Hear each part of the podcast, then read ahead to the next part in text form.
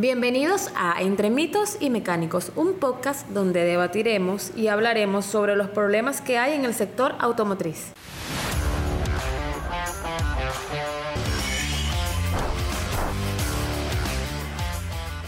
Bienvenidos a Entre mitos y mecánicos. Hoy nos encontramos en Detroit Auto Service. Yo soy Mariche Pumari, ingeniero mecánico, y hoy me acompaña el ingeniero Luis Senior ¿Cómo estás, Luis? ¿Cómo te ha ido? Excelente, un gusto tenerte por acá, Mariche. Gracias a ti por la invitación. Hoy vamos a hablar sobre un tema bastante importante. Eh, a mí me llegan muchas preguntas sobre esto y es, ¿el aceite se evapora? Mira, el aceite no se evapora. Simplemente el aceite se pierde por alguna condición especial en el motor, ya sea de que de agencia el motor consume un poco de aceite o de que el mismo tiene desgaste o algún problema externo relacionado al consumo. Ok, entonces estamos hablando que el aceite se consume, ese es el término adecuado para utilizar. Este, yo tengo como que una idea más técnica de esto. Tú sabes que el aceite está compuesto por una base y por una serie de aditivos.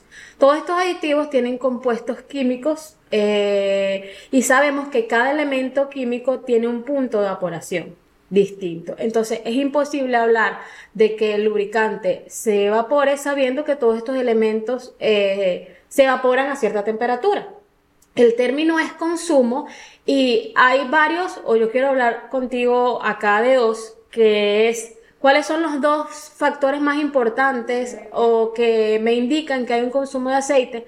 Evidentemente la contaminación por combustible, ¿sí? Si hay contaminación por combustible, el combustible es un solvente, diluye al lubricante y con las altas temperaturas que puede haber en el cárter, obviamente va a haber un efecto de evaporación, pero en realidad lo que está ocurriendo es un consumo. Y el tema también de que haya desajustes en el motor. Creo que tú mencionaste algo también, eh, que hay motores hay motores que originalmente de agencia consumen aceite. Tenemos mucho en los casos de los Mercedes-Benz, unos que otros Mercedes-Benz, BMW, tenemos el caso de los motores Boxer, tecnología Boxer de Subaru, que algunos consumen aceite, es completamente normal. Los motores rotativos, como es el que ocupa el Mazda RX8, si no me equivoco, que es un motor rotativo, funciona diferente, no funciona como claro. consume aceite de agencia y no es poca la cantidad que consume y de hecho un motor rotativo en buen estado está pasando humo azul por el escape. Entonces, hay motores, vamos a, vamos a dividirlos eh, de, como en dos segmentos. Hay motores que por su diseño consumen aceite, ¿sí? Que son los que tú mencionaste. Pero en general, para mí, un motor debe consumir entre el 10 y el 20% de la capacidad del cárter mientras esté en los primeros 500, 5000 kilómetros, perdón. ¿Tú estás de acuerdo con esa teoría? Completamente, es que se sustenta en los manuales de servicios, incluso en el Mitchell y en el, en All Data. Te aparece la cantidad de aceite normal que puede consumir un vehículo según su especificación. Me faltó mencionar acá en Venezuela, tenemos el caso de la Luctimax. Ah, la Luctimax es un caso famoso que ella consume. De agencia consume, consume una cantidad considerable de aceite.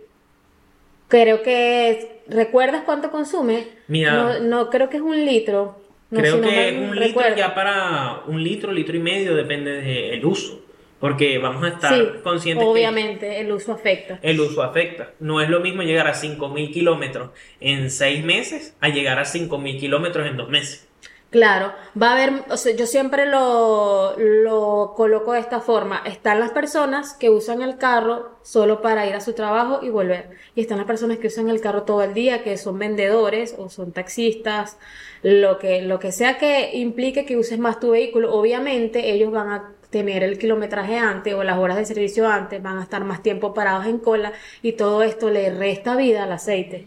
Claro, y como mencionaste anteriormente, lo de las colas un motor cuando está en ralenti, el lubricante sufre más. Claro, evidentemente es así. Mira, qué bueno que ustedes tengan todos estos conocimientos al día y estén en sintonía con, la realidad, porque lo que queremos es enseñar a las personas, darles todos estos conocimientos para que nosotros podamos hablar eh, con propiedad de, cómo en verdad funciona el aceite en los motores. Es lo que nosotros queremos, eh, nuestro objetivo primordial, eh, enseñar darle a las personas las herramientas y los conocimientos necesarios.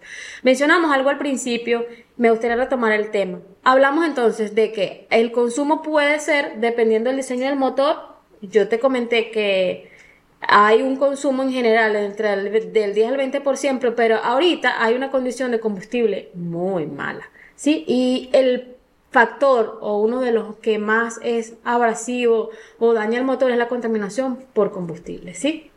Entonces, allí tenemos dos cuestiones.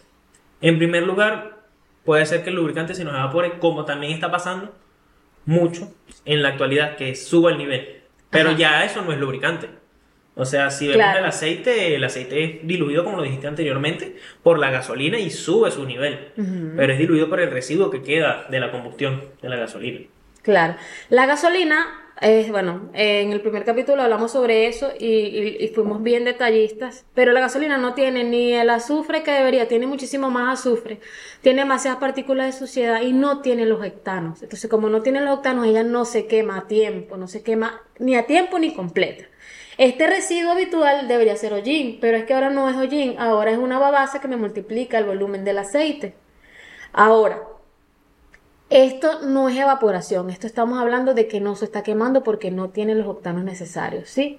Debemos entonces de tomar cartas en el asunto. ¿Ustedes qué aconsejan acá cuando les llega un carro con este problema? Mira, en primer lugar, verificamos cómo está el sistema de combustible, verificamos cómo está el sistema de inyección primario y secundario, llamamos bujías, inyectores, sensores, todo lo que tiene que ver con el sistema de inyección y su funcionamiento. Estando todo esto, le damos un OK y nos vamos al lubricante, qué lubricante estás utilizando, cuál es el trato que le das al carro. De repente nos hemos conseguido con gente que nunca le cambia el filtro de aceite. Mm, cambian el aceite y no lo cambian el aceite Cambian el aceite y cada dos filtros, cada dos cambios cambian el filtro.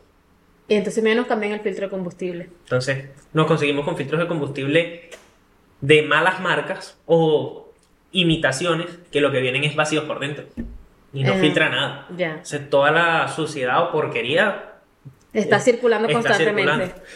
Y más allá de eso, filtros de aire que nunca los cambian. Nunca los cambian. Acá recomendamos cambiar el filtro de aire cada dos cambios de aceite. Claro, me río porque me ha pasado a mí que me llaman, mira, tengo un problema eh, porque el motor está empastado. Entonces, y estoy usando un lubricante sintético. Cuando fui yo a atender el caso en persona, le digo al mecánico, por favor, sácame el filtro de aire el filtro de aire estaba sucio, como que no sé, no lo habían cambiado en un año. Entonces, conchale, hay que tener en cuenta que lo que le da vida también al lubricante es eh, tener en óptima condición el filtro de aceite, el filtro de combustible y el filtro de aire. Si no cambias esto con frecuencia, la teoría dice que tienes que cambiarlo por lo menos cada 10.000 kilómetros, el aceite y el de combustible. Pero con la condición de combustible que tenemos hoy en día, o si sé consciente también con el uso que le das a tu carro, si tú usas demasiado tu vehículo y estás en un sitio donde hay demasiado polvo y suciedad, eh, viajas mucho, obviamente lo tienes que cambiar antes. Yo aconsejo que lo cambien un cambio sí, un cambio no, pero siempre lo observen. Estoy completamente de acuerdo contigo y otra cosa más que debo agregar, los filtros no se limpian. un filtro de aire no se sopla, un filtro de aire no, se no se sacude, no se le echa ningún tipo de solvente para limpiarlo. Porque a la hora de, la verdad, cuando tú le colocas un solvente, un filtro, lo que estás dañando es la película filtrante. Exacto. Ya no va a filtrar las mismas partículas por millón que podía filtrar cuando estaba en su vida útil normal. Entonces, ¿estás de acuerdo conmigo que todos estos factores inciden en el consumo de aceite? Más no en la evaporación, porque ya sabemos que la evaporación no existe. no es real, no es el término adecuado. Luis, ¿cómo ha sido la aceptación de Wolf acá en Detroit? Mira, en Detroit, como centro de diagnóstico integral, nuestros clientes lo han recibido de buena manera. Además de que acá queremos de no ser un taller mecánico más, disculpen la palabra, ser un centro de diagnóstico que brinda opciones eficientes a los clientes y que atiende a las necesidades del parque automotor. Más allá de eso, asesoramos a nuestros clientes con los productos que utilizan y los educamos a mantener su vehículo para que a la hora de hacer mantenimiento no eleven tanto los costos y el vehículo pueda perdurar más en el tiempo. Hemos tenido vehículos acá que han llegado a los 500 mil kilómetros que no nos lo creen, pero es que es la verdad un motor bien mantenido. Con, acciones de mantenimiento adecuadas va a llegar a ese Con el buen mantenimiento preventivo y un buen uso va a llegar a una vida larga, valga la redundancia. Claro, eh, exacto. Mientras nosotros tengamos las acciones de mantenimiento adecuadas en el tiempo, obviamente nos va a durar muchísimo más el motor.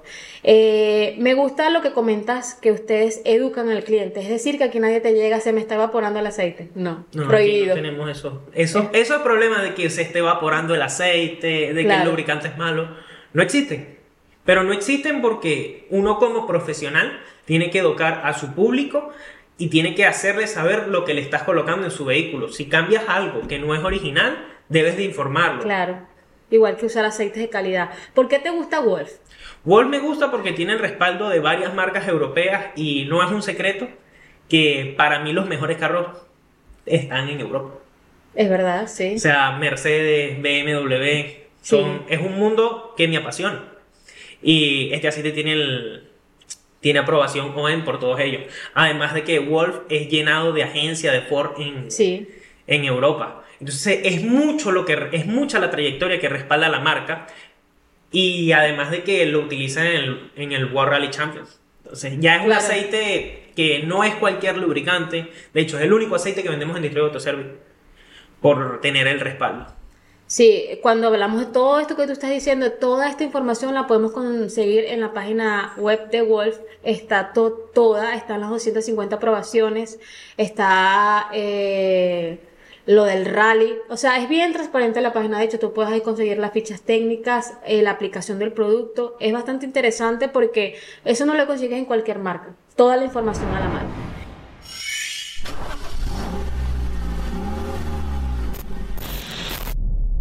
Luis, de verdad me encantó haber compartido contigo, me, me gustó mucho todo lo que hablamos, esperemos que las personas, el público entiendan eh, lo que queríamos aclarar hoy, que era que el aceite no se evapora, se consume. Y bueno, mientras esté en un rango y en unos kilómetros y como maneje sus vehículos, eh, van a tener menos o más consumo. Y cualquier otra consulta, bueno, podrían venir para acá y preguntarte. De todas maneras, acá dejamos nuestras redes, Detroit Autoservice y Maxi Repuestos en Instagram y en TikTok, Detroit Autoservice. Buenísimo, y las redes de nosotros son arroba JGR Autodis y arroba Wolf Loop Piso Venezuela. Eh, si les gustó este video, denle like, comenten, compartan y muchísimas gracias por escucharnos.